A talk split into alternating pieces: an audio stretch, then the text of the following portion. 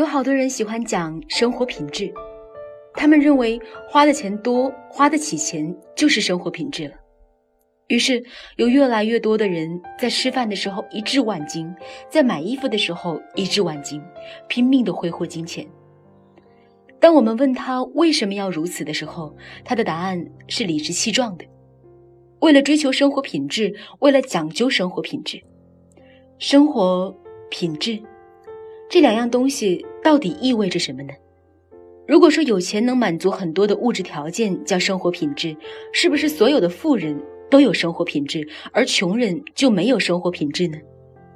如果说受教育就会有生活品质，是不是所有的大学生都有生活品质，没受教育的人就没有生活品质呢？如果说都市才有生活品质，是不是乡下人就没有生活品质呢？是不是所有的都市人都有生活品质呢？答案都是否定的。可见，生活品质乃不是某一个阶层、某一地区或甚至某一时代的专利。古人也可以有生活品质，穷人、乡下人、工匠、农夫都可以有生活品质。因为生活品质是一种求好的精神，是在一个有限的条件下寻求该条件最好的风格与方式，这才是生活品质。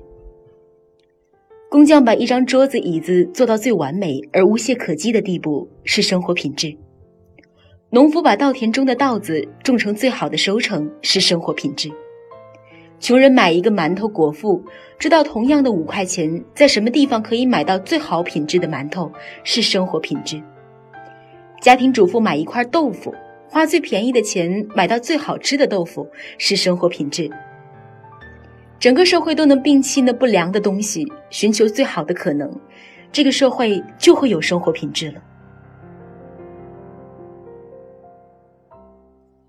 因此，我们对生活品质最大的忧虑，乃不是小部分人的品味不良，而是大部分人失去求好的精神了。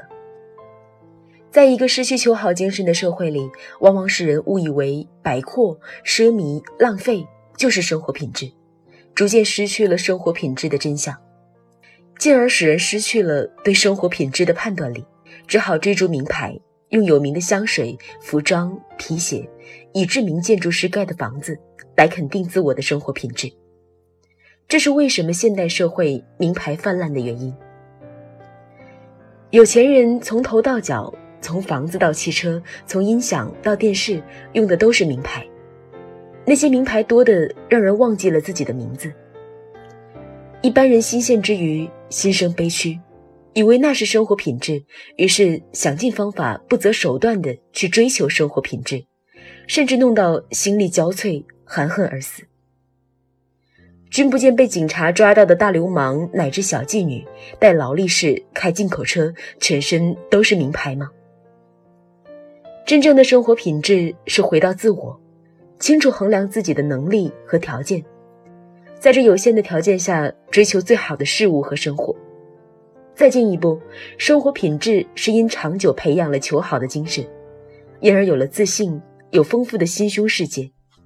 在外有敏感直觉，找到生活中最好的东西；在内则能居陋巷，而依然能创造出愉悦多元的心灵空间。生活品质就是如此的简单。它不是从和别人比较中来的，而是自己人格与风格求好精神的表现。